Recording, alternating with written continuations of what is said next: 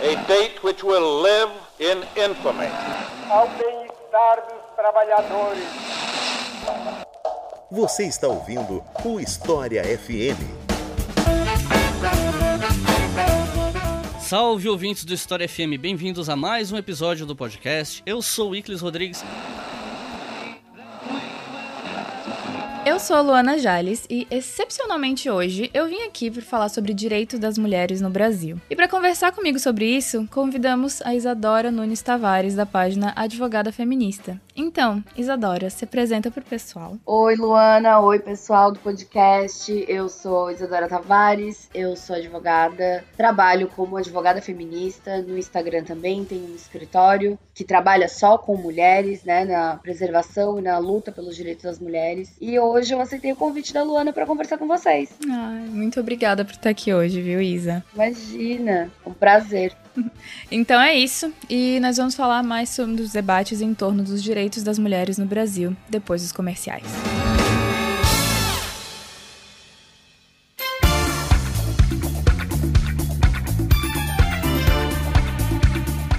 Pessoal, essa altura do campeonato, se vocês são ouvintes recorrentes do História FM, vocês sabem que a gente tem camisetas à venda na Doppel Store, que é a maior loja de camisetas com temáticas científicas do Brasil.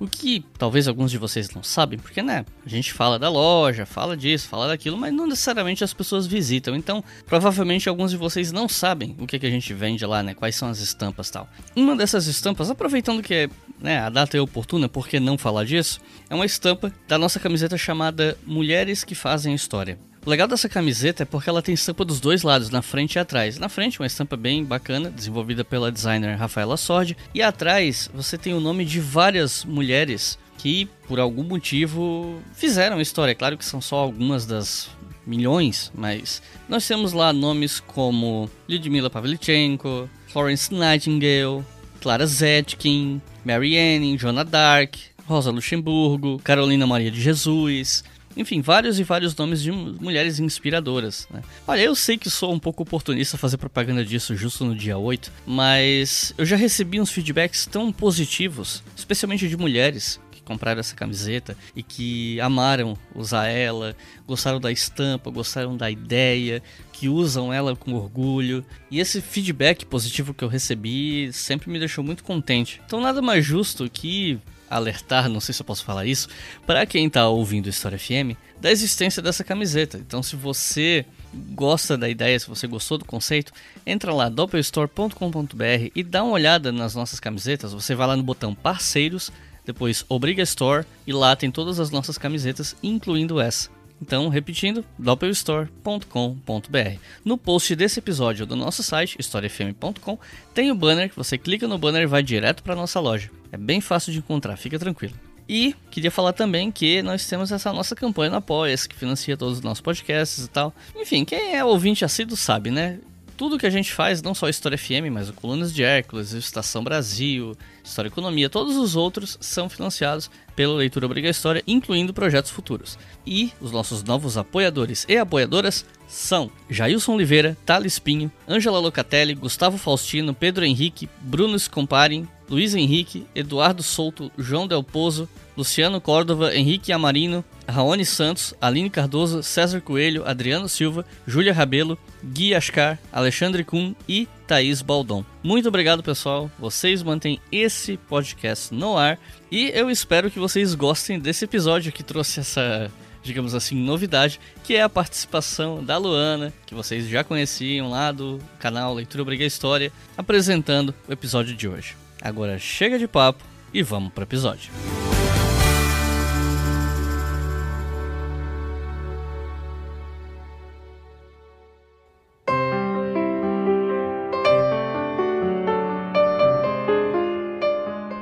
Isa, pelo que eu li, por o Brasil ser uma possessão de Portugal durante os três séculos de colonização, o sistema jurídico que vigorava aqui, ele era o mesmo utilizado em Portugal. E o direito nesse período estava a serviço da metrópole, legitimava a escravidão, concentrava o poder nas mãos dos europeus e reforçava os modelos europeus, ao inclusive mencionar a estrutura hierarquizada da família centrada na figura masculina.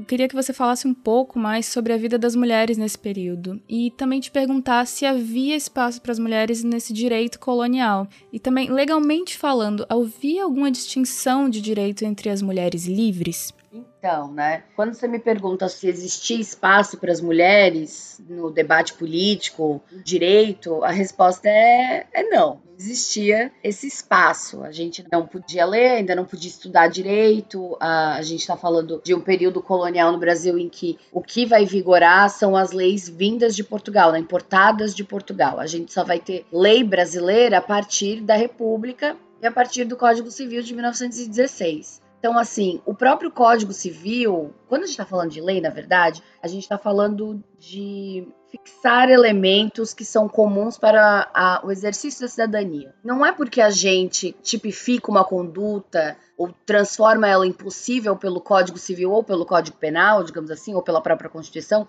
que o exercício daquele direito é possível, né?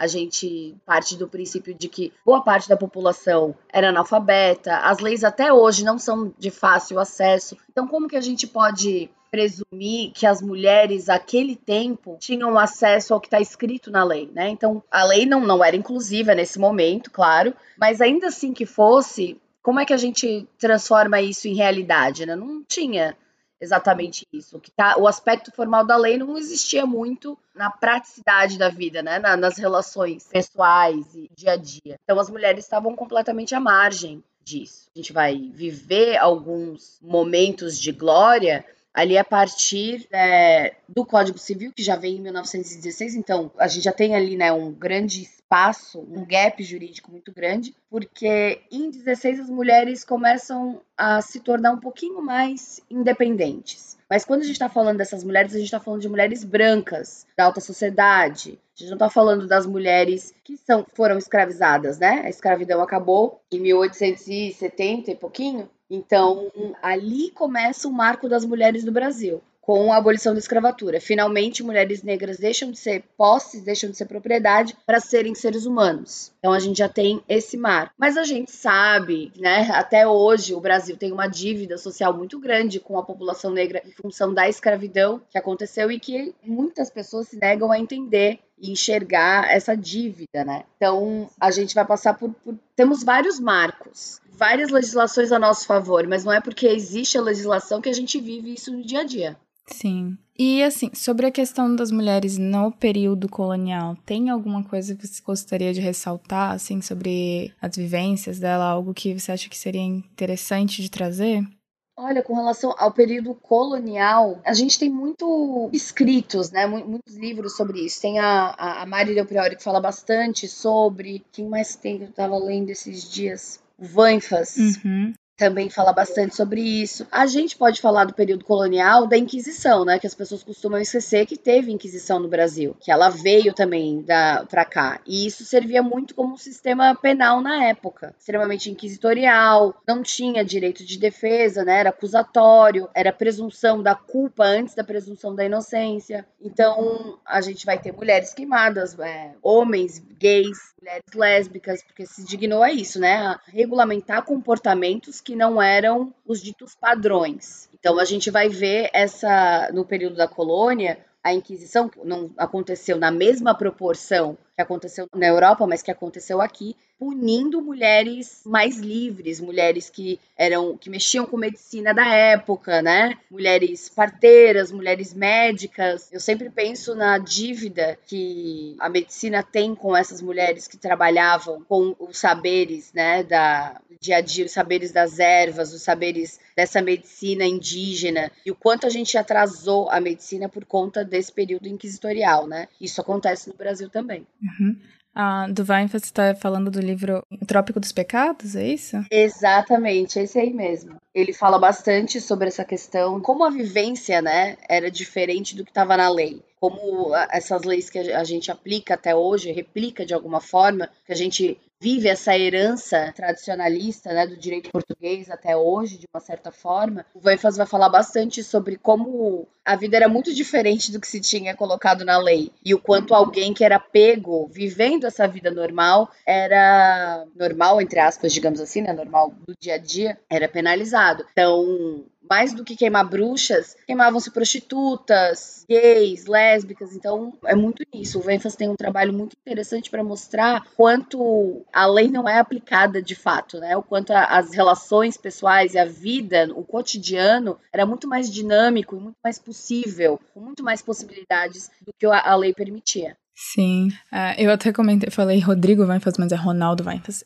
Esse livro realmente é excelente. Tem alguns casos realmente ótimos. Ele fala sobre como algumas pessoas têm registros, né, de pessoas que foram senhores que foram acusados pelos seus escravizados de abusar deles e os senhores saíram ótimos, não foram penalizados de nenhuma forma, mas os escravizados sim. E também outros casos em que se achava normal um homem mais velho iniciar um, um jovem, né, que fosse tivesse sob o domínio dele ou que fosse tutor, tutelado, algo assim. Mas quando eram relações por livre e espontânea vontade, que os dois estavam de acordo, isso era perseguido. Então ele faz algumas listas de casos de mulheres e homens. É excelente esse livro. Mas, voltando aqui, passando para o tópico seguinte, que com a chegada da corte portuguesa, o Rio de Janeiro passou por diversas modificações urbanísticas a fim de agradar a coroa, né? E não apenas a aparência da cidade se modificou, mas também as pessoas. Elas passaram a se espelhar na indumentária, nos modos e nos costumes europeus. E falando em se espelhar na Europa, a Revolução Francesa, um momento que vemos a força das mulheres na vida pública sendo retratada ali por toda a Europa, em momentos como a marcha sobre Versalhes,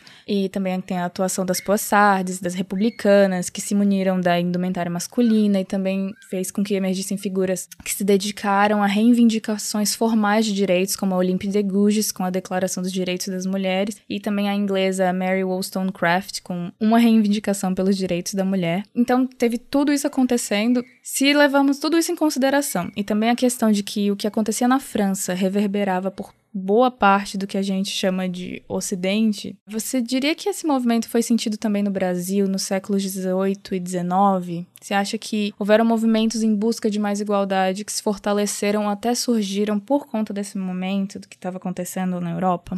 É, assim, eu acho sempre muito perigoso quando a gente coloca é, essa inspiração pelos direitos vindo da Europa, né? Por mais que a gente saiba que tudo que a gente vive é de uma certa forma vem de lá, ainda se dita muito a cultura através da Europa e através dos Estados Unidos, é um imperialismo cultural muito grande, com certeza influenciou. Mas a gente não pode cair na tentação de justificar ou de tentar argumentar que nós mulheres brasileiras só temos os nossos direitos por causa da inspiração que essas mulheres europeias trouxeram para cá. Claro, tem bastante inspiração, mas a gente precisa salientar os grupos daqui, as mulheres daqui que olhando de longe, assim, olhando de longe para a Europa, fizeram muito aqui, né? Que tem o exemplo da Federação Brasileira pelo Progresso Feminino, que é de 1927, que aí conseguiu o alistamento eleitoral feminino. Começou para isso no Brasil. Eu acho que quando a gente está falando de conquistas de direitos, a gente pode conquistar muita coisa no dia a dia, mas essa é uma conquista fundamental, né? Porque elas partiam do pressuposto de que a injustiça contra a mulher nunca seria possível de remediar se elas não estivessem incluídas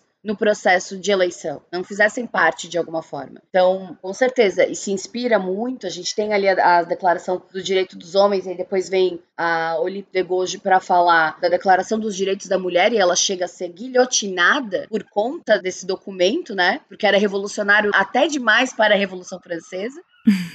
Então, fica aí a crítica, a ironia, né? Como assim você está sendo revolucionário demais porque mulheres querem fazer parte. Ah, e tem várias ironias na Revolução Francesa. É, muitas, muitas incongruências nesse discurso. Então, com certeza a gente bebe muito da Europa, né? Até porque as universidades, os ensinos no Brasil, eles foram, aconteceram muito depois. As universidades de medicina e de direito surgiram depois. Ia-se para a Europa estudar e trazia-se esse conhecimento. Mas pouquíssimas mulheres também conseguiam ir para a Europa estudar. Né? Não era essa a função da mulher estudar. Função da mulher a gente sabia muito bem qual que era. Era ficar dentro de casa, cuidar da família, cuidar da, do lar, né? E olhe lá, assim, sem poder de decisão. É só uma trabalhadora do lar, praticamente, né? O que a mulher exercia. Não tinha muito poder de decisão. Então, com certeza, deve beber da Revolução Francesa e dos ideais de igualdade, solidariedade, fraternidade, mas as nossas mulheres aqui foram muito guerreiras para conseguir o direito ao voto, né? Já em 1917, 10 anos depois do Código Civil. E o Código Civil é, feito do Brasil, né, também era muito inspirado ainda nas ordenações filipinas. Então, tem muito retrocesso e tem bastante luta também aqui no Brasil para garantir que nós mulheres conseguíssemos, né, o mínimo, que começa pelo direito ao voto. Com isso, a gente consegue mais coisas, consegue fazer mais parte, né, do, do processo democrático. Uma decisão do ministro Dias Toffoli do Supremo Tribunal Federal acaba com a possibilidade de réus apelarem para legítima defesa da honra nos tribunais do júri.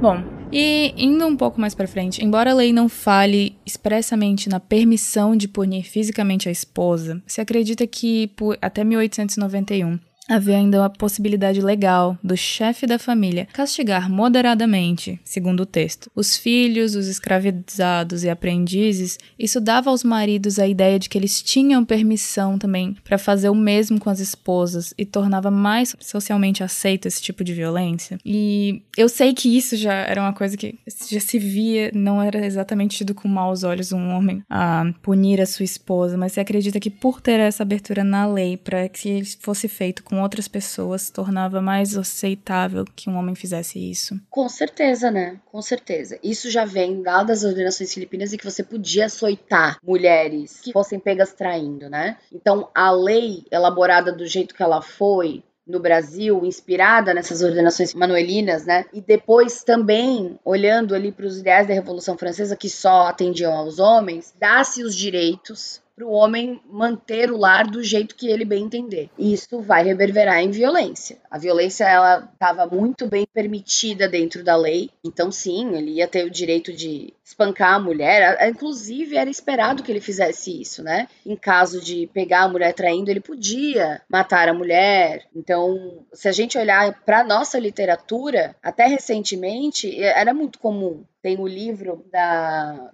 da Gabriela, Gabriela Cravo Canela, que começa com um assassinato, do feminicídio de uma esposa do, dos personagens do livro. O livro começa relatando essa situação, que ele matou a esposa porque pegou a esposa com alguém na cama. E era uma obrigação moral que o homem fizesse algo sobre isso, né? Então a violência, ela vai estar tá muito permissiva dentro da lei. De uma certa forma, ela é até hoje, mesmo com a Lei Maria da Penha, que foi é, promulgada em 2006, para nos proteger. Até hoje isso é comum. Inclusive, saiu ontem uma decisão do STF pelo ministro Toffoli falando finalmente, agora em 2021, que vira inaceitável, é inconstitucional o uso da tese de lavar a honra, né, de feminicídio. Legítima defesa da honra. Exatamente, de legítima defesa da honra. Finalmente a gente tem isso declarado inconstitucional em 2021. Isso vem de 1603. Faz as contas. Isso era já relativamente possível em 1603, continuou, mesmo com a lei dizendo que não poderia. E a gente só em 2021 tem o Supremo Tribunal Federal, que é o, a maior corte do país, dizendo que agora é inaceitável, é inconstitucional você usar essa tese para se defender de um feminicídio. Então, por mais, de novo, né, a gente entra naquela discussão. A lei ela pode estar a nosso favor, ela pode estar posta. Não significa que é o que se tem na prática, que de fato não é, né? A gente vive uma série de circunstâncias. A lei da Maria da Penha tá lá para nos proteger. Eu bem sei que não é fácil você chegar numa delegacia e pedir uma medida protetiva, como diz a lei, né? Pela lei é muito tranquilo, você tem esse direito. Mas o que fazer para conseguir esse direito? A gente trabalha com uma barreira cultural muito grande porque as pessoas ainda estão acostumadas com a permissão da violência, com a justificação da violência contra a mulher. Então, fica aí mais uma incongruência. A gente tem a lei, tem os mecanismos, mas se a nossa cultura não muda acerca da visão da violência e da do quão maléfico é a violência contra a mulher, a gente pode ter a lei que for que ela não vai ser aplicada. E, se eu não me engano, existe como um atenuante também a questão de quando alguém sofre injusta como é que é, Lisa? Me ajuda aí, que você que é do direito. Um dos atenuantes é injusta provocação. É isso? Sim, aham, uh aham. -huh, uh -huh. E isso pode ser aplicado num caso de feminicídio ou caso de violência contra a mulher? Essa injusta provocação, o que, que ela é? Porque ela é muito aberta, né? Parece. Exa é, então, a lei penal é, é bem complicado, porque assim, a gente não pode condenar ninguém a algo que não seja tipificado como crime, certo? Então, a coisa precisa estar lá no Código Penal, dizendo que aquilo que se comete é um crime para poder punir alguém. Aí, quando a gente vai punir essa pessoa, a gente faz a apuração do artigo penal e ele precisa bater perfeitamente com a redação do tipo penal. E aí, quando você coloca injusta provocação, o que é a injusta provocação? A lei falha em determinar o que é injusta provocação. Fica esse leque de interpretações. E aí a gente entra em outra questão que a gente pode debater para frente, porque quem faz as leis são os homens, majoritariamente no Brasil são homens, e eles se regulam, né, nas relações com as mulheres. Eles dizem o que eles podem fazer e o que eles não podem fazer. Então, ter o termo de injusta provocação serve muito a esse propósito de tentar se safar de algo que se comete no calor do momento, né? Num crime de, ai, ah, eu perdi a cabeça, ela me xingou, ela me chamou de, de brocha, ou ela, eu peguei ela me traindo, e aí eu matei. Com certeza, essa atenuante vai ser apresentada, mas não necessariamente vai ser aceita.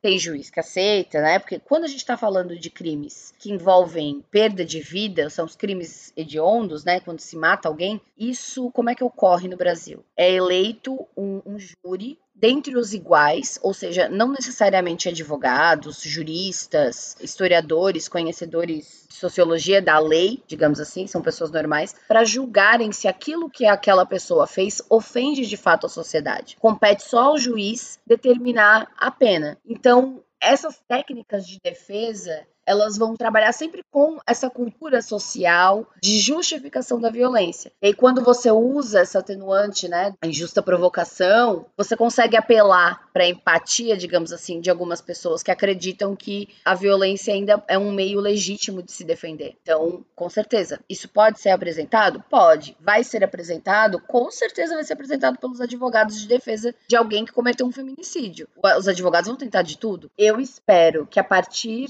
dessa decisão decisão do Toffoli, isso fique mais difícil, né? Porque essa decisão vai tornar mais difícil, vai tornar impossível, na verdade, essa tese da defesa da honra. E um, uma das, dessas atenuantes, que é essa que tu citou, entraria nesse quesito, né? Atenuar porque foi uma injusta provocação. Eu espero que essa decisão do STF consiga barrar esse tipo de aplicação de atenuante. É, o que a gente espera, né? Porque chegou a um nível que. Exatamente. Inclusive, essa decisão só existe, tá? Essa do Toffoli, porque teve, acho que se eu não me engano, em dois, acho não, tenho certeza. Em 2019, teve um, um caso em que um homem esperou a esposa na porta da igreja, aqui no Brasil, e matou ela na porta da igreja. E ele foi a julgamento e ele foi isento de culpa, ele foi decretado como né, ele não foi condenado, justamente porque o advogado dele defendeu essa tese da legítima defesa da honra. E como foi para um júri popular, o júri, né, olhou assim: ah, não, ele foi se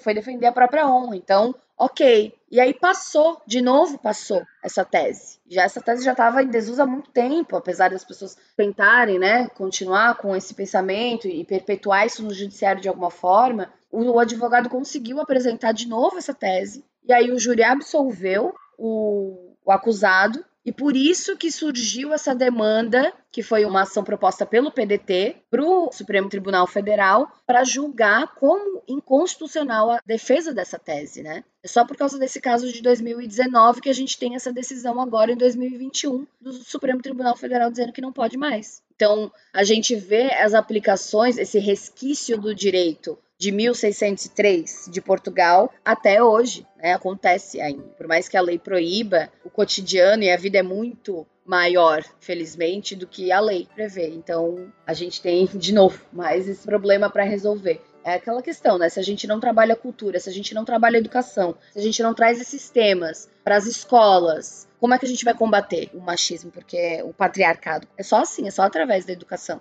Ou a gente queima tudo logo de uma vez. Mas aí, bom, tem a, a gente pode entrar na lei da segurança nacional e ser preso também falando isso, tipo de coisa. Espero que não. Melhor não. Eu passo essa. Vou colocar. Pedir pro editor censurar essa sua fala, Isadora. É.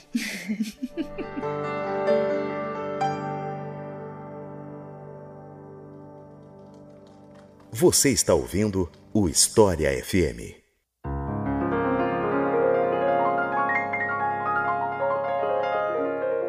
Isa, eu ia até te pedir, na verdade, para falar um pouco mais sobre a luta das mulheres pelo voto no início do século XX. Eu sei que você já começou a comentar um pouco sobre isso, e eu sei que, como a gente falou, no final do século XIX houveram muitas modificações no mundo, mas eu queria que você me falasse um pouco dos grupos e movimentos que você destacaria nesse período, no início do século XX, nesse começo da luta que toma mais forma aqui no Brasil. É, eu nesse momento a gente precisa destacar mesmo é a Federação Brasileira pelo Progresso Feminino, né, de 1922, criado pela Berta Maria Júlia Lutz, que começou no Rio de Janeiro. E aí a partir desse grupo a gente começa a entender as reivindicações e as lutas, né? A gente entende que tem mulheres que já estavam muito antenadas, muito ansiosas, muito desejosas dessa mudança e dessa defesa do direito da mulher, porque a sociedade ainda é muito masculina, né? Se a gente não se coloca nesse momento, a gente vai perdendo. A gente consegue o voto lá na década de 30, a gente, a gente consegue a possibilidade de se colocar no eleitorado, né? e o voto vem lá em 1930, garantido na Constituição de 34. Em 1934, 1930, o governo é Vargas. E aí eu lembro das minhas aulas de história que a história que me foi contada é que as mulheres conseguiram o voto por causa do brigadeiro. Tinha um brigadeiro. Como é que era o nome desse brigadeiro? Um brigadeiro que estava concorrendo também à presidência. E aí tinha um lema: vote no brigadeiro, é bonito, é solteiro. Inclusive é por causa desse brigadeiro que surgiu o docinho brigadeiro. Porque as mulheres, em tese, teriam feito campanha para ajudar a eleger o brigadeiro bonito, solteiro. Criaram esse doce para vender e angariar fundos para a campanha do Brigadeiro. Essa é a história que eu escutei no colégio. Tem isso, tem, tem isso, mas é apagar muito a história da Federação Brasileira pelo Progresso Feminino. Contar só essa historinha, que é uma anedota curiosa da história. A gente apaga o conjunto de mulheres de diversas classes, de diversas raças que se juntaram para esse desejo comum que entenderam que a opressão comum era aquela ali. Se você não se coloca na sociedade, se você não tem direitos, você não é cidadã. Você serve a alguém. Então a gente tem ali em 1920 essa junção de mulheres de diversas classes lutando contra essa opressão masculina e pedindo pelo direito ao voto, né? A partir do direito ao voto, a gente vai conseguir uma série de outras coisas. Voltando ali para 1917, o nosso Código Civil estipulava direitos e deveres diferentes para homem e para mulher. Isso só vai se alterar lá em 1960 e Ai, 68. Estatuto da Mulher Casada? 68. Exatamente, é o Estatuto da Mulher Casada. Que aí vai conceder liberdades para as mulheres que são casadas, não para solteiras. As solteiras eram anomalias jurídicas, porque não tinha uma disposição jurídica para falar sobre elas. Então, era como se elas não existissem na lei, né? A gente pega aí um gap de 50 anos para ter outra mudança favorável para as mulheres. E isso com certeza vem esse progresso só é possível por causa dessa federação que colocou o direito, né, conquistou o voto feminino lá em 34 e ficou nessa persistência da defesa dos direitos das mulheres. A Ula Taylor, professora de estudos afro-americanos na Universidade de Berkeley, ela aponta que antes de cada onda feminista e de mudança significativa nos direitos das mulheres nos Estados Unidos, houve primeiro algo importante acontecendo dentro do movimento negro e algo que movia a sociedade. Por exemplo, a busca pelo sufrágio ocorre pouco depois do movimento abolicionista tomar maiores proporções e a segunda onda ocorre próximos protestos pelos direitos civis. No Brasil é possível notar algo acontecendo de forma semelhante ou até ondas que se complementam como uma onda de lutas e outras de conservadorismo que vem para apagar todas essas conquistas? O que você falaria sobre isso? Quando a gente fala sobre movimentos de direito civil, seja direito das mulheres, seja direito das mulheres negras, né, população negra contra mulheres e opressões, aqui no Brasil o que eu noto é que a gente vem de uma onda conservadorista, né? Temos leis extremamente conservadoras que vêm lá do direito romano, aí passa pelo direito francês pela Revolução Francesa,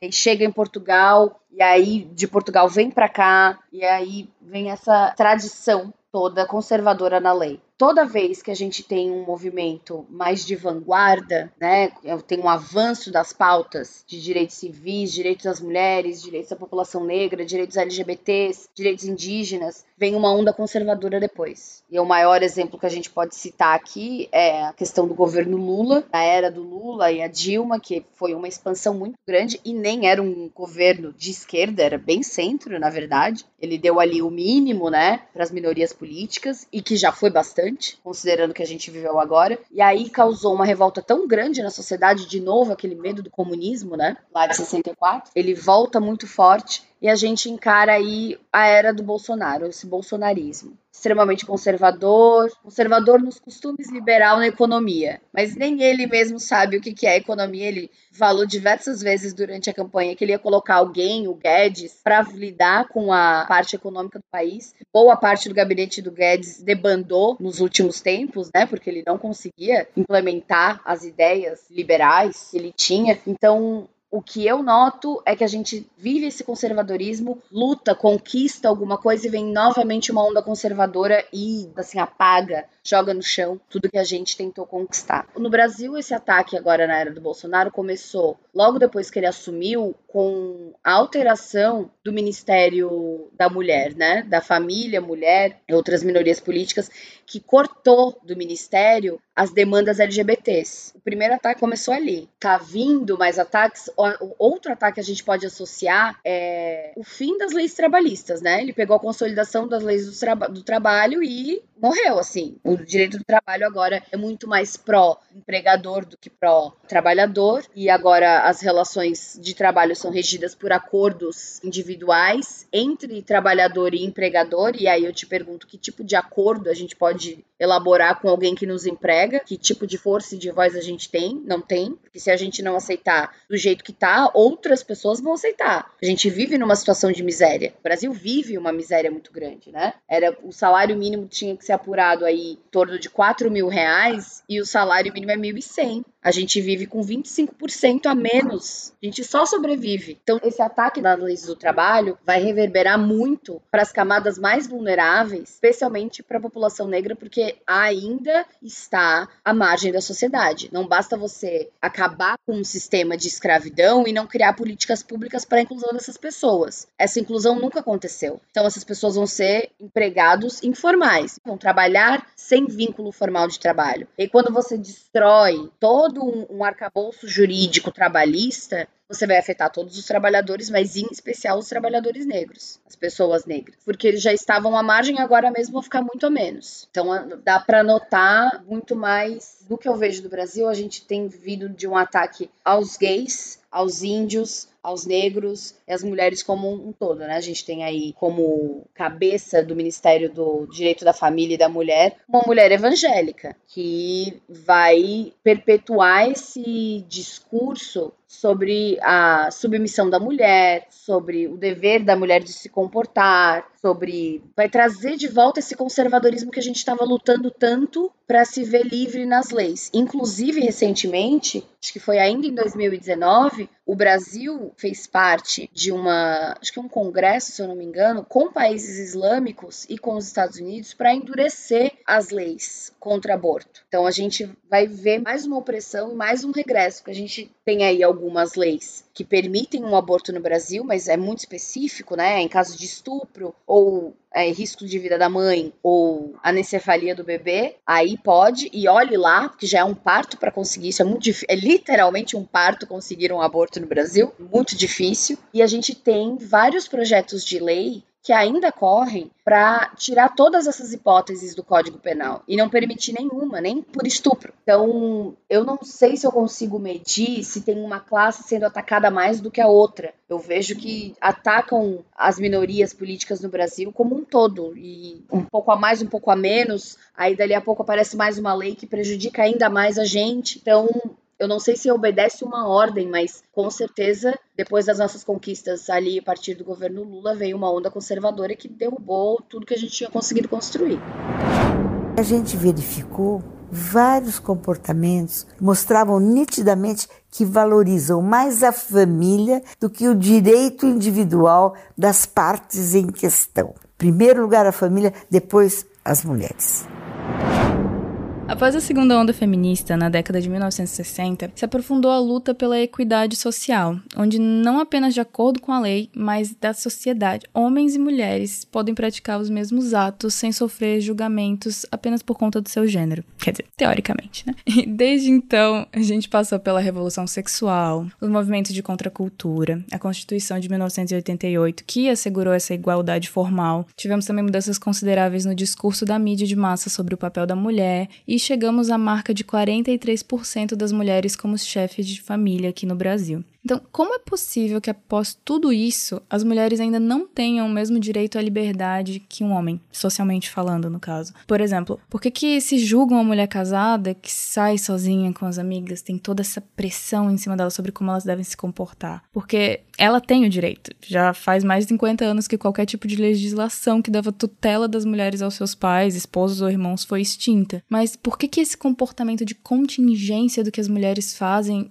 continua e é tão difícil de acabar com ele? Então, né? O patriarcado tá aí, é forte, ele persiste arraigado nos nossos costumes. A culpa é toda do patriarcado, porque afinal de contas a gente tem um aspecto da lei para nos proteger, né? A gente já teve conquistas muito grandes. A Constituição de 1988 é maravilhosa, é incrível. E a gente ainda teve é, recentemente ali o reconhecimento das uniões estáveis dentro da Constituição Federal, o que já facilita a vida de uma grande camada da população brasileira que não vai ficar à mercê né, da formalização de um vínculo, porque a vida, na vida a gente nem sempre formaliza os vínculos, né? E a Constituição Federal trouxe isso e isso reverbera positivamente para as mulheres, porque quando a gente está falando de separações e divisão de bens, a gente sabe que a mulher ainda não consegue competir com o homem em questão de patrimônio, né? A gente ganha de 30 a 40% menos que os homens para exercer as mesmas funções. A gente trabalha fora, a gente trabalha em casa, cuida, né, dos filhos também. Então, tudo isso para permitir que o homem da casa supostamente consiga conquistar esse patrimônio. Na hora da divisão, na hora da separação, esse patrimônio eles não querem dividir, né? Porque eles entendem que nós não fizemos nada que merecesse a divisão. Quem trabalhou foi ele, muito embora tivesse uma mulher ali para garantir todas as regalias e facilidades para que um homem possa sair de casa tranquilo às 7 horas da manhã e voltar às 8 e não ter que se preocupar nem com a roupa que vai usar no dia seguinte. Então, a gente tem esse aspecto cultural, né, que determina ainda, a gente é ensinado dessa forma. Quais são os nossos brinquedos? Eu gosto de analisar muito isso. Quando a gente é criança, o que que dão para meninos brincar e o que que dão para meninas brincar? As bonecas e os carrinhos.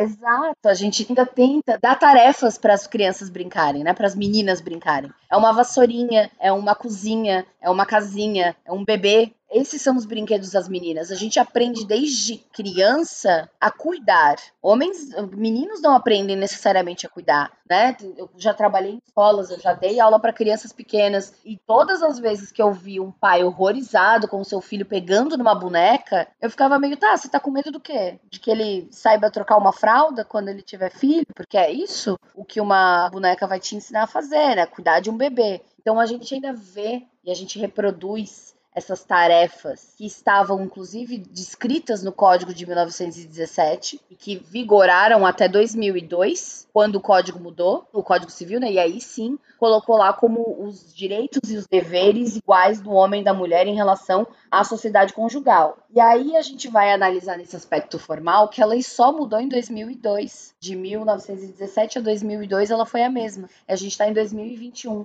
Então, se a lei não conseguiu acompanhar isso a tempo, a gente ainda vai viver na sociedade esses paradigmas, né, sociais, essa, esse papel social pré-determinado do homem e da mulher. Então, se a gente não conseguir combater isso, a gente pode ter a lei que for, né? De novo, a lei pode ser incrível, mas a gente precisa dos operadores da lei. A gente precisa que os operadores da lei é, alterem o seu pensamento, cresçam o seu pensamento, amadureçam o seu pensamento em relação ao direito das mulheres e à liberdade das mulheres, para que a gente possa vivenciar isso juridicamente. Do contrário, a gente não consegue, né? Então, além da lei, a gente precisa mudar as pessoas, a gente precisa mudar a cultura. Se a cultura não mudar, a lei pode estar lá, mas ela vai ser uma lei morta. É. E acompanhando essa questão de que a cultura ela demora a mudar, embora a lei possa ser modificada. Ainda nessa questão do julgamento moral que recai sobre as mulheres, às vezes quando uma mulher é vítima de violência, muitas vezes a defesa do réu ela questiona a estabilidade mental da mulher, ela alega coisas como, ah, ela era louca, ela gostava de provocar, tal da legítima defesa da honra, sobre a qual você já falou. E também, como falaram no, em alguns julgamentos, como, ah, a vítima era uma mulher lasciva. Mas esse tipo de frase ele é bastante usado para comprometer a imagem da vítima e fazer com que o júri vire a favor do réu, como você também comentou. O caso da Angela Diniz, da Mariana Ferres, são alguns exemplos em que esse tipo de argumento é utilizado. Mas é aí que eu te pergunto também é válida essa linha de argumentação? Não necessariamente falar sobre a legítima defesa da honra, mas tentar fazer essa inversão, tentar manchar a moral da vítima. Isso é algo que é eticamente correto? É algo que se pode fazer numa defesa? Então, é, eticamente, com certeza não é, né? Não dá. Mas ainda é muito usado esse tipo de tática processual, né? Para você tirar a culpa de alguém que tem, realmente tem culpa, você descredibiliza a vítima. Você cria uma suspeita sobre o comportamento da vítima, para criar uma justificação do porquê alguém cometeu algum crime. E aí nisso você consegue diminuir a pena ou absolver a pessoa por completo. É o uso da retórica a favor do mal para mim, né, no meu pensamento, assim, né? São táticas extremamente antiéticas. O exemplo do Damari Ferrer, na audiência dela, todo mundo assistiu à audiência, todo mundo assistiu à atuação do advogado. Inclusive, o advogado foi representado na OAB pelo Tribunal de Ética para apurar a falta de ética na atitude dele durante a audiência. Inclusive, o juiz também foi, se eu não me engano, teve um processo administrativo para investigar o porquê que o juiz não falou nada, não fez nada, não impediu ele ali. E isso só mostra o quanto a gente ainda está lutando pelo básico, né? Nós, mulheres, ainda estamos lutando pelo básico. A luta é, sempre foi, e eu acho que vai continuar por muito tempo, pelo direito ao próprio corpo. Direito de estar onde se quiser estar com o próprio corpo, de vestir o que quiser vestir com o próprio corpo, de se divertir como quiser com o próprio corpo. Nós, mulheres, ainda não somos donas da nossa existência e do nosso corpo. A legislação pode permitir isso, pode dar a entender isso, mas socialmente nós ainda não somos donas de nós. Nós ainda temos a nossa vida questionada, né? Como tu disse, por que, que se questiona uma mulher, por que, que se atribui uma característica negativa a uma mulher que tem filhos e sai para curtir uma noite? Por que, que ela é irresponsável? E por que, que o pai que pega os filhos de 15 em 15 dias não é irresponsável? Né? A gente ainda está lutando muito pelo reconhecimento da igualdade entre os gêneros. Enquanto a gente tiver papéis sociais distinguidos, enquanto a gente viver nessa ignorância machista, a gente não vai conseguir aplicar a lei a nosso favor, a gente não vai conseguir verificar, vivenciar todas as mudanças positivas que a lei trouxe pra gente. Então, não, não, mas só ia dizer que complica, é, é muito difícil, porque esse processo democrático, ele só pode melhorar a partir da nossa representatividade em locais de decisão. A gente precisa ocupar congresso, a gente precisa eleger mulheres, a gente precisa escrever leis. Escrever lei é deputado federal, é deputado estadual, é senador, é, são esses cargos que a gente precisa começar a ocupar para colocar os nossos ideais de igualdade em prática. Porque enquanto a gente tiver homens determinando, escrevendo leis que regulam a nossa existência e o nosso corpo, a gente não vai conseguir viver isso na sociedade, né? Num aspecto social. Sim. Eu ia até te perguntar se agora que saiu essa decisão do Toffoli, que ele falou que não é mais viável usar a tese de legítima defesa da honra, se você acredita que pode cair em desuso essa linha de argumentação. Não. Ai, a gente ainda tinha, tenta ter esperança, né? A gente tenta ter esperança. Não, assim, ó, a tese não vai rolar, mas isso não significa que os advogados não vão tentar readequar ou criar outras formas de falar exatamente a mesma coisa. Eu não acho que esse é o fim, infelizmente.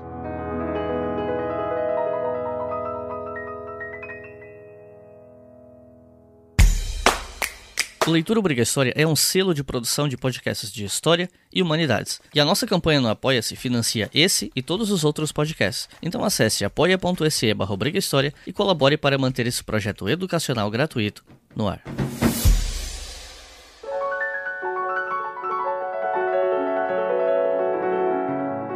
Bom, Isa, você já falou um pouco também sobre a Maria da Penha, a Lei 11.340 de 2006. E, assim, eu acho que, na verdade, embora a gente tenha falado um pouco, não sei se todo mundo tem noção da importância que essa lei teve na vida das mulheres, das vítimas de violência doméstica. Tem como você explicar um pouco como que ela funciona, quem ela protege e por que que ela pode ser considerada um marco? Ah, nessa questão de quem ela protege, às vezes as pessoas têm dúvida se ela também abrange homens vítimas de violência violência doméstica. Então você pode falar um pouco sobre isso também? Claro, posso. Posso sim. É, com relação à Lei 11.340, mais conhecida como Lei Maria da Penha, ela o processo de formalização disso já diz muito sobre como o Brasil trata essas questões. A Maria da Penha era uma farmacêutica cearense, casada com um professor universitário, e ela sofreu diversas tentativas de homicídio, até que ele finalmente conseguiu deixar ela paraplégica. E ela fez as denúncias, procurou a polícia, né? E não existia nenhum tipo de lei para isso, nenhuma lei específica. Então, o processo levou 20 anos para ser finalizado. Ele foi condenado a quatro anos de cadeia e cumpriu dois. É uma piada, né? É, sabe?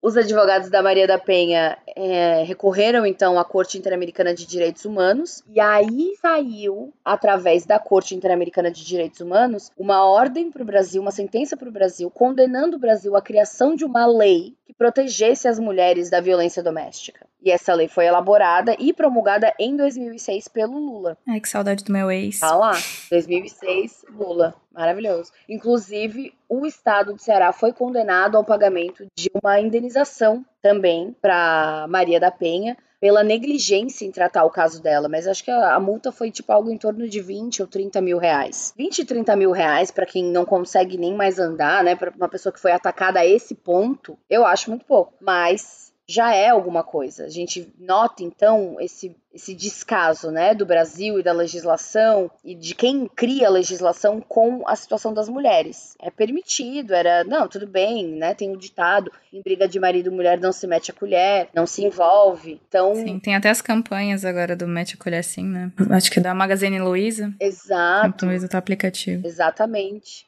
precisa, né? É importante que tenha, que a gente se coloque. Inclusive, vai sair uma lei também que pode condenar síndico de condomínio que souber de casos de violência doméstica e não interferir, não se envolver, digamos assim. Tá para sair uma lei assim também para tu ver o quanto já é comum que as pessoas escutem nos apartamentos a agressão e não se envolvam, ninguém chama a polícia. Infelizmente a gente sabe que isso é muito mais complicado do que só a questão da lei, né? Porque o Estatuto da Criança e do Adolescente também fala pra gente informar quando a gente souber que uma criança está sendo vítima ou está num lar em que ela presenciou violência doméstica. E eu como professora sei que eu já tentei fazer isso e não é assim que funciona. Não, não vai para frente, infelizmente. Com certeza. Inclusive, a própria Lei Maria da Penha já diz, dá a entender, né, que perde a guarda aquele que promove a violência dentro do lar. Uma das medidas protetivas é a medida de afastamento do lar do agressor e a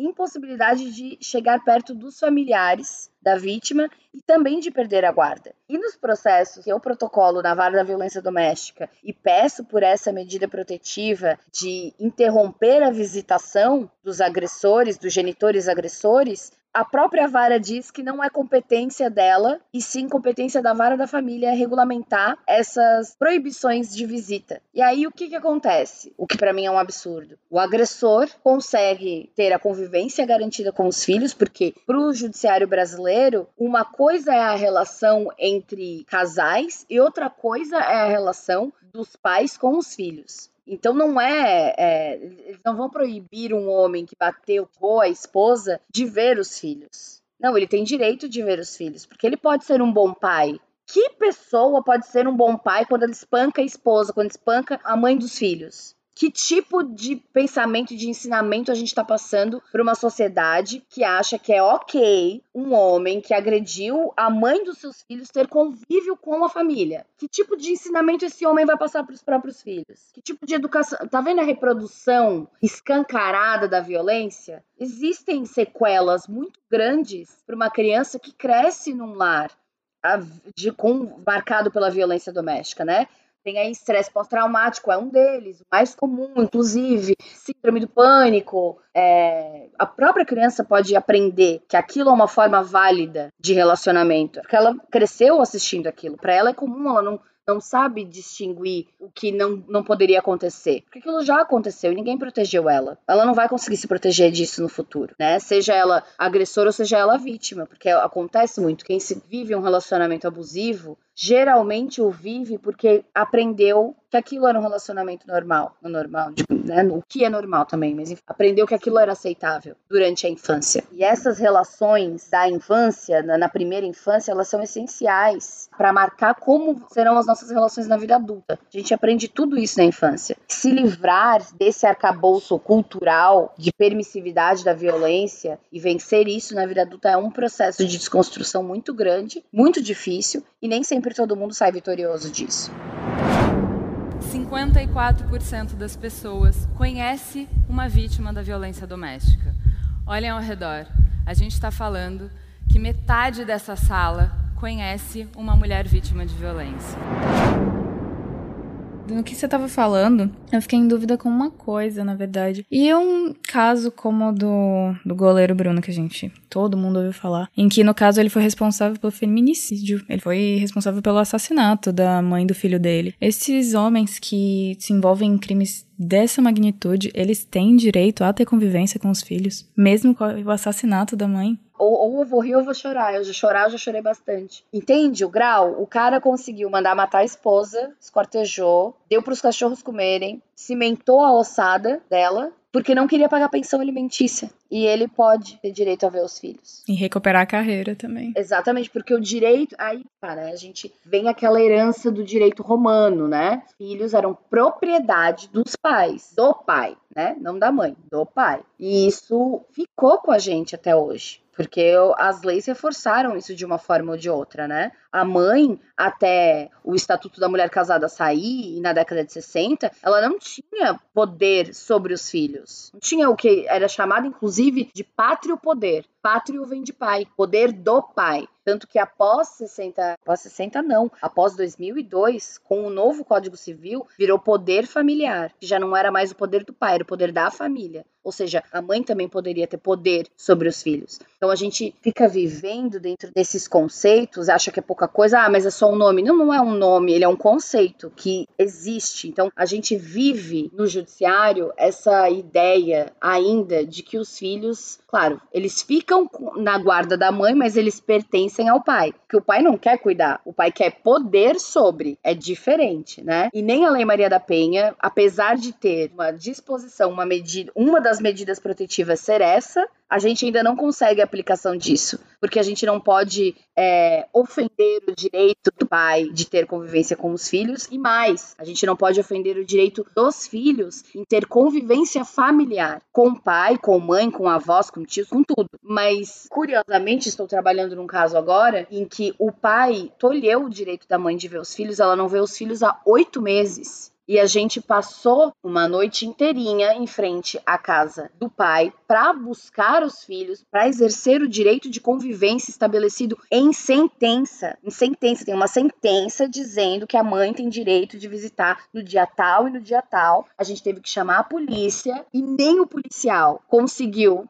convencer o pai a entregar as crianças para visitação, mesmo com uma sentença na mão. O policial não quis, ah, mas porque daí é uma desobediência à sentença, né? Pode responder por crime no futuro. E nenhum policial conseguiu ajudar a gente. Pra tu ver o quanto ele também não queria. Porque assim, né? Existe muito disso. Ah, é um outro homem, eu vou escutar mais o homem. Eles conversam entre si e deixam a gente de lado, né? E isso que foi um bom tratamento de policiais, tá? Só que teve um momento em que ele entrou pra casa do pai das crianças e dali ele voltou dizendo: Ah, então eu não vou obrigar as crianças a saírem agora, 10 horas da noite, pra exercer o direito de convivência. E aí tu fica, bom, cara, tá aqui, tem uma sentença dizendo que sim, você é um policial. E nem o policial conseguiu convencer o pai a entregar as crianças. E nem conseguimos pelo juiz, porque o juiz disse que, bom, as crianças já estão há tanto tempo com o pai, né? Vamos fazer primeiro um estudo social para ver como é que tá. E aí depois a gente pensa na visitação da mãe. Mas se é o contrário, é uma ação de busca e apreensão resolve na hora. Então a gente ainda tem dois pesos, duas medidas para esses tipos de processo. Se chama busca e apreensão realmente pro caso das crianças também? É, busca e apreensão. Como se fosse um carro, busca e apreensão. Vai uma viatura da polícia, inclusive foi assim que começou esse caso. As crianças estavam com a mãe, ele submeteu uma ação de busca e apreensão, chamou a polícia, a polícia foi com três viaturas, retirou as crianças de 4, 6 e 7 anos de dentro de casa e levou para casa do, as crianças aos berros e levou para casa do pai. E desde então, a mãe não consegue ver as crianças. Nós também colocamos uma ação de busca e apreensão e o juiz não deferiu no nosso caso. A mesma circunstância, inclusive muito piorada, né? Mas não deferiu no nosso caso, porque, bom, no direito do pai, direito das crianças, direito da mãe, bom, ninguém nem aí, né? Mas então a gente já vê isso. E ela tem medida protetiva deferida em favor dela. E nem assim a Lei Maria da Penha consegue proteger ela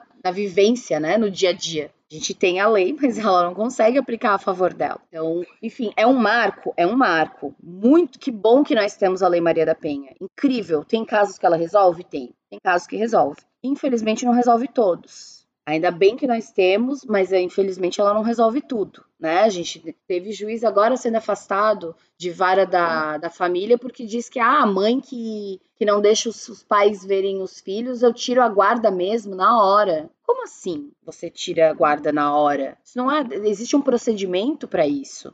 Cadê o estudo social? Primeiro você tem que fazer um estudo social. Então, tem a lei, mas ela é aplicada de formas diferentes para homem e para as mulheres. A Lei Maria da Penha é incrível, a criação de delegacias especializadas também é incrível, isso ajuda muito pelo menos a gente consegue criar estatística, né? Estatística perigosíssima do grau da violência doméstica. 66% das mulheres já viveram relacionamentos abusivos ou já apanharam dos companheiros. O feminicídio tá aí. A gente teve a lei do feminicídio em 2015 que passou, mas passou com muita ressalva de muitos juristas falando que não precisa para que criar uma lei específica para feminicídio? E a lei do feminicídio é só uma agravante que coloca lá no crime de homicídio, que é matar alguém. E aí os juízes, os juízes, os juristas, os pensadores do direito falavam: "Ué, mas é só classificar como motivo torpe ou motivo fútil. Só que se você não determina, não cria um tipo específico, você vai criar várias sentenças diferentes, com penas diferentes, por causa de entendimentos de aplicações de atenuantes ou agravantes diferentes.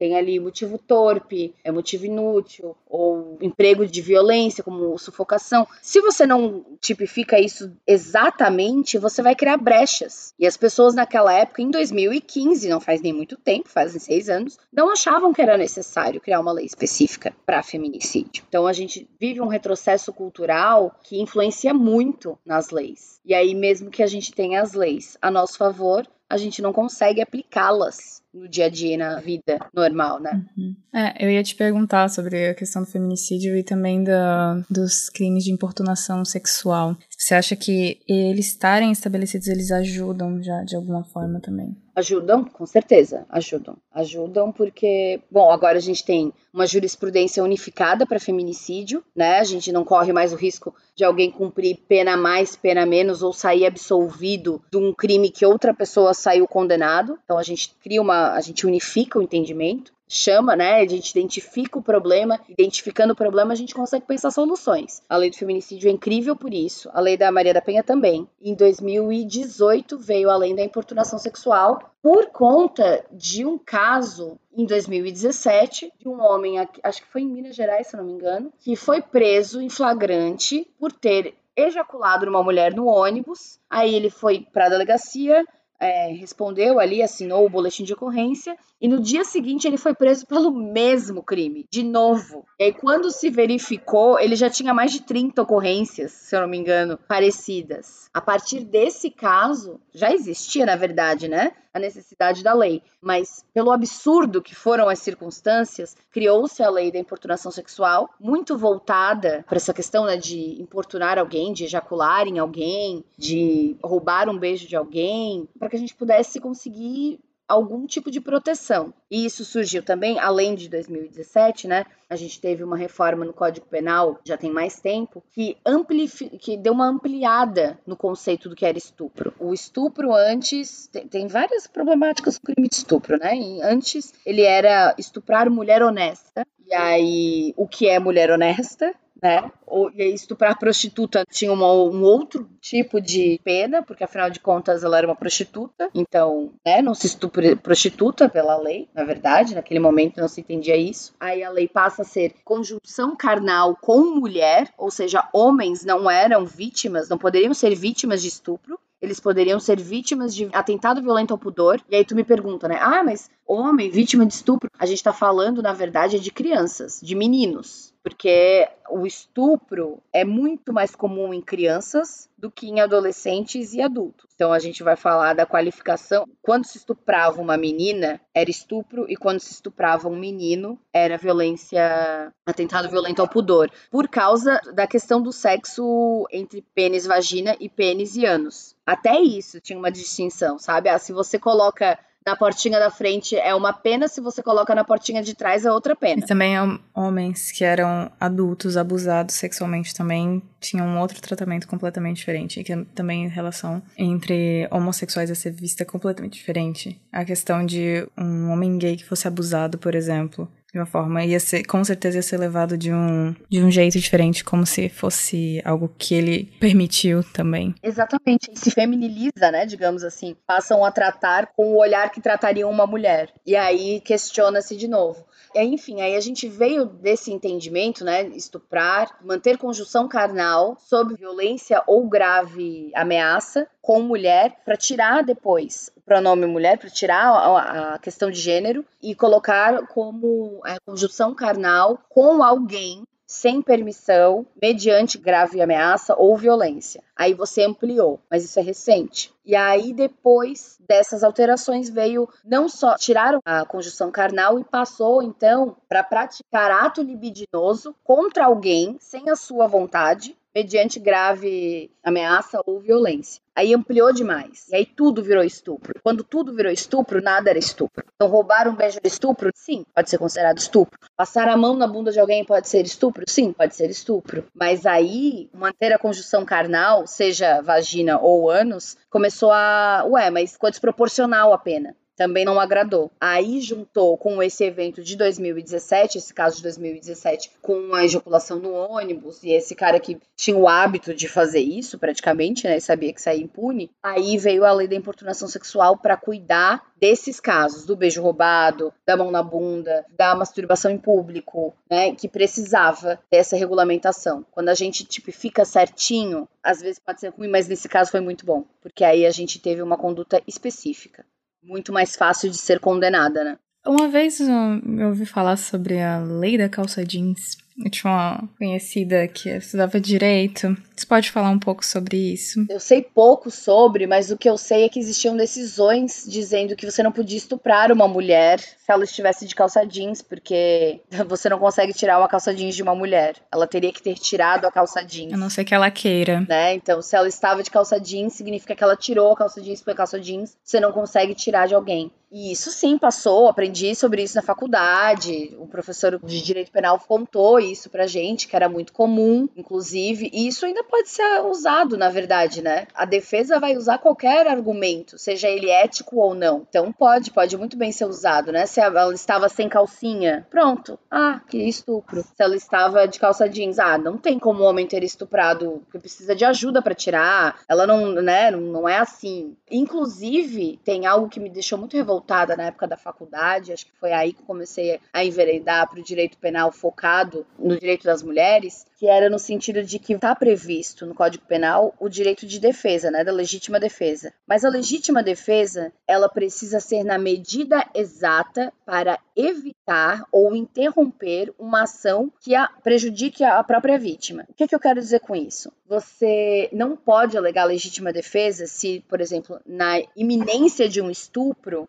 você esfaquear e matar o, o, seu agressor. Você vai ser condenada por homicídio e não vai ser considerado legítima defesa. Porque não tinha sido iniciado o ato. É, porque ela foi além, ela foi cruel. Na legítima defesa você não pode ser cruel. Você tem que só se defender. Mas eu te pergunto, como é que a gente vai se sentir. Ah, não, peraí, tem um cara querendo me estuprar. Eu vou só dar uma facadinha na coxa dele e sair correndo. Eu me apavoraria numa situação como essa. Eu tentaria de tudo. Eu sei que se eu não tentar de um jeito ou de outro me, me safar dessa situação, o cara vai me estuprar. E numa situação como essa, eu posso ser capaz de tentar matar alguém. Ou eu mato essa pessoa, ou ela me estupra. Não tem. Ah, peraí, vamos chegar num combinado. Vou te dar um tiro no joelho e aí você não me estupra. Tá com uma arma, ou às vezes nem a sua intenção matar alguém, né? Numa iminência de estupro, digamos assim. Você só estava realmente se defendendo. Mas se dessa agressão vem a morte, aí já não é mais legítima defesa. Então você precisa ser cuidadosa até na forma como você se protege.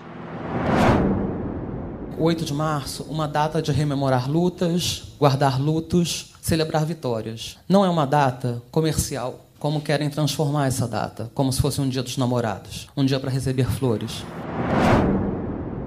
E ainda existe a possibilidade de uma mulher tentar se defender de um estupro e ela, na verdade, ser vista como a legítima defesa putativa? A visão da legítima defesa putativa, né? Só se, por um exemplo, a arma que ela estivesse usando não fosse uma arma, arma de fato. Por exemplo, a lei não considera assalto à mão armada se a arma é de mentira. Não, eu tava perguntando um tipo de. Putativo, pelo que eu tinha entendido, acho que talvez eu tenha me perguntado errado. Tava perguntando no caso de quando uma mulher que se defender de um estupro, só que talvez seja considerado que o homem não tinha intenção de fato de fazer isso. Então, a ser considerada a ação dela de legítima defesa, na verdade, não ser legítima defesa putativa, que ela imaginou que ia ocorrer. Que ela imaginou que o crime ia acontecer e o crime nunca aconteceu e ela foi lá e se defendeu. Isso. Aí ela vai ser julgada por aquilo que ela cometeu. Entendi. Por exemplo, se ela achou que ia sofrer um estupro e deu uma facada em alguém, ela vai responder por lesão corporal, grave ou leve, dependendo das consequências da facada. E não vai, ela pode até tentar utilizar essa tese de eu achei que seria estuprado, mas como é que você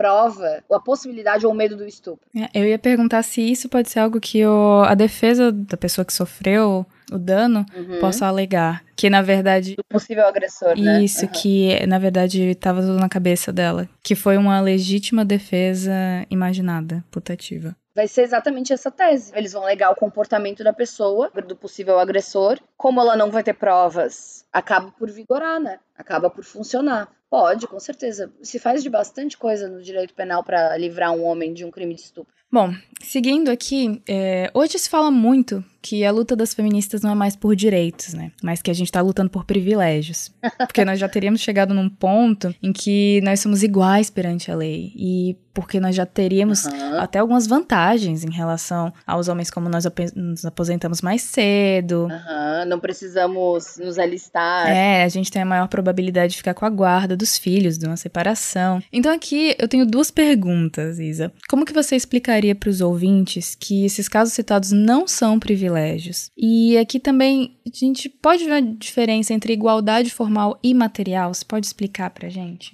A lei de fato, né, num aspecto formal, aspecto positivado da lei, aquilo que está escrito na lei, se a gente não olhasse para a sociedade e olhasse só a lei, seria uma maravilha, né? Seríamos todos iguais, não sofreríamos essa discriminação por sermos mulheres, não teríamos salários mais baixos, seria tudo maravilhoso. Quando a gente olha para a sociedade, a gente vê nesse aspecto material que a lei ela não alcança, ela não é praticada no dia a dia. Essa é a questão, né? Por exemplo, estava lá na consolidação do trabalho, na, na consolidação da das leis do trabalho, que a mulher grávida pode trabalhar e não pode sofrer discriminação. Mas toda mulher grávida que for fazer uma entrevista de emprego sabe muito bem que não conseguiu o emprego por já estar grávida. Então, mesmo a lei prevendo ali a impossibilidade desse tratamento, esse tratamento acontece no dia a dia. Essa discussão sobre o direito, né? A lei é uma coisa, a prática da lei é outra. E a tua outra pergunta, qual foi? Era sobre como você explica para os ouvintes que esses casos que a gente falou, eles não são privilégios. Ah, não são privilégios, né? Então, o privilégio, talvez, que a gente esteja lutando é pelo direito de andar na rua e não sentir medo.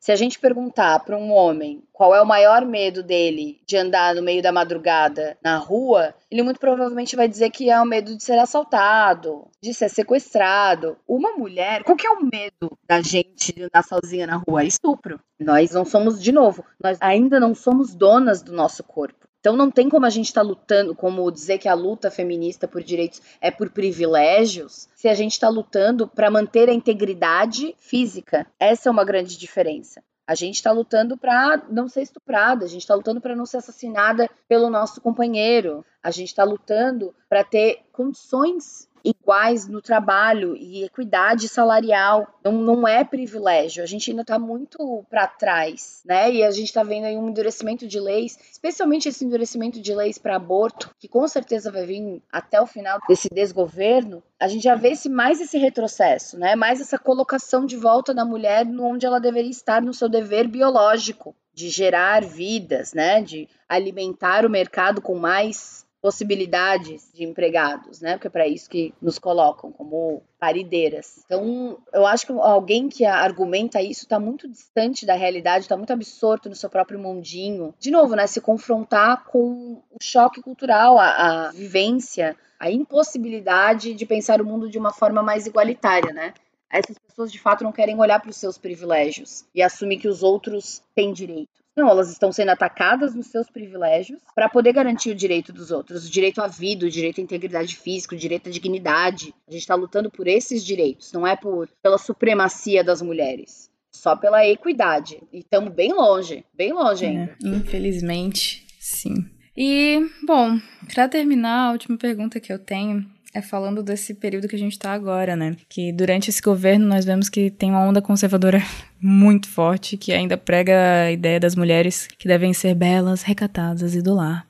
Segundo uma pesquisa do Datafolha de 2019, 56% das mulheres brasileiras ainda rejeitam ser associadas ao feminismo. E a gente sabe que tem parlamentares abertamente antifeministas sendo eleitas, temos membros do Congresso dispostos a promover uma verdadeira caça às bruxas para impedir que as mulheres realizem abortos nos casos permitidos, e um total desrespeito por parte da polícia e do judiciário contra as mulheres que buscam justiça, né? Então, diante desse cenário, qual que você considera que sejam os maiores perigos para os direitos das mulheres? Olha, o governo todo como está posto é um grande perigo para o direito das mulheres, mas mais especificamente, eu acho que a maior ameaça que a gente enfrenta hoje é a ministra responsável pelo, pela pasta das mulheres né, e da família. Essa mistura da, da política com a religião, né? Porque Bolsonaro, se é religioso, muito provavelmente não é, porque não obedece nenhum dos regramentos cristãos, digamos assim. Mas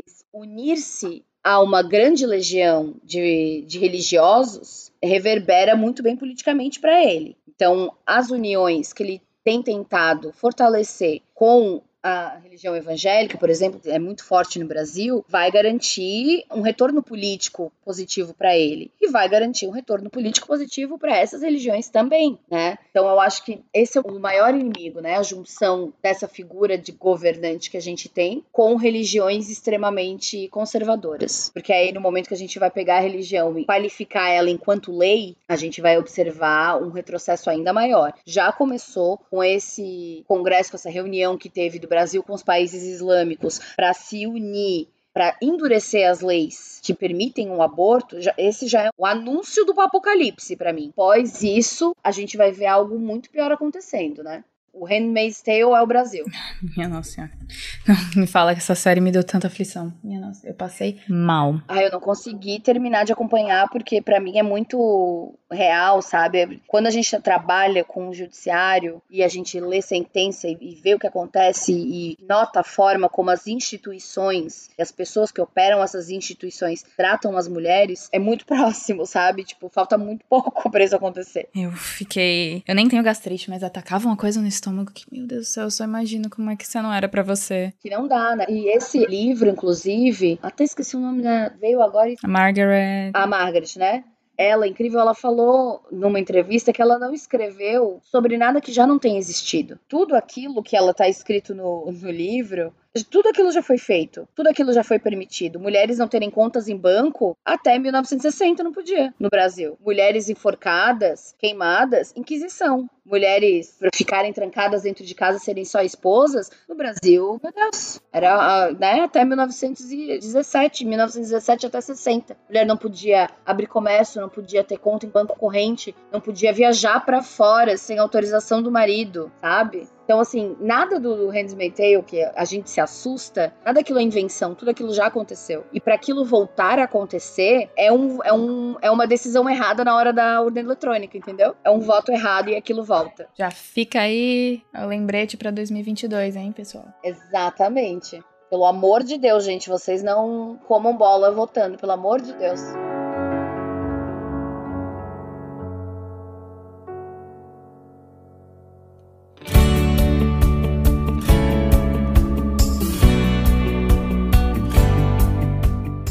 Isa, por último, eu queria te pedir para você recomendar de um a três livros sobre o assunto, sobre direito feminino, sobre o direito das mulheres, história do direito das mulheres. O que, que você gostaria de recomendar pra gente? Vem três livros na mente, né? Já veio. Um que é o A Paixão do Banco dos Réus, que é da Luísa Najib, se eu não me engano, tá aqui da, na minha biblioteca, que é um livro que vai falar sobre casos famosos de feminicídio no judiciário brasileiro, num aspecto de literatura. Então é um livro muito fácil, muito gostoso de ler. Ele não é só para quem é do direito. Qualquer pessoa de qualquer área consegue ler, consegue entender. Ele não tem um vocabulário é, cheio de juridiquês. É um livro incrível que vai tratar sobre crimes de feminicídio famosos que tiveram no Brasil e a diferença de tratamento quando o agressor é homem e quando a agressora é mulher. Então eu recomendo muito esse livro, Paixão no Banco dos Réus. Também recomendo A Criminologia Feminista, da Soraya Mendes, que é uma professora universitária, que ela escreve esse livro para falar sobre como o pensamento penal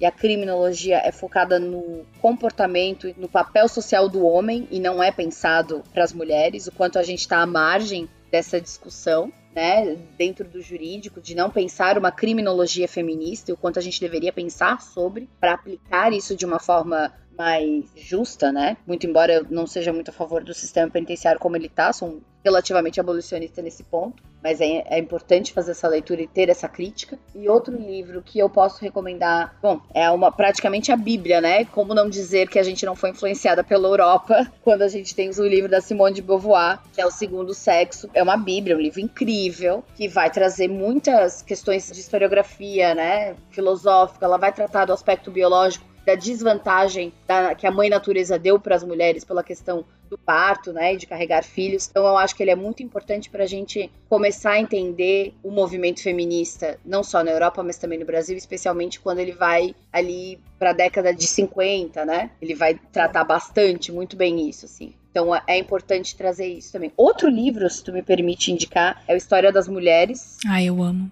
Qual deles? É, eu, é, eu acho que assim, a gente tem que ler Simone de Beauvoir, mas tem que ler primeiro História das Mulheres, porque são vários artigos, né, como tu sabe, e aí ele vai tratar de especificidades que a gente, por estar numa vida dita moderna, numa metrópole, né, numa capital, a gente esquece de olhar às vezes para as minorias e como isso muda, como o exercício da cidadania muda, né? A gente tende a, generalizar o discurso. Eu acho que esse livro, A História das Mulheres Brasil, é incrível por isso, assim, ele vai trazer vários aspectos que às vezes a gente, presa no, na nossa própria bolha, esquece de olhar. Ah, Isa, muito obrigada. Eu amei a nossa conversa, foi incrível. Eu agradeço muito você ter aceitado o convite, estar tá aqui com a gente. Eu espero poder te entrevistar novamente em um próximo episódio, quem sabe. Claro, tô às ordens. Quando precisar, é a gente. É nóis. Obrigada.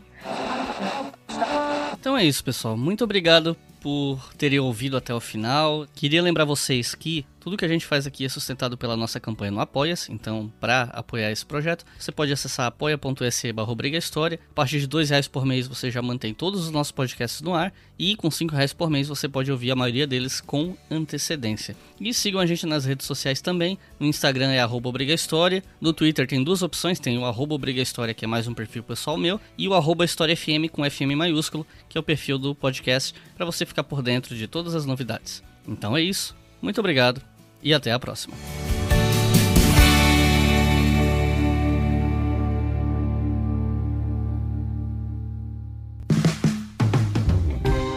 Este podcast foi financiado por nossos colaboradores no Apoia-se. Acesse apoia.se barra e contribua para manter este projeto educacional gratuito no ar.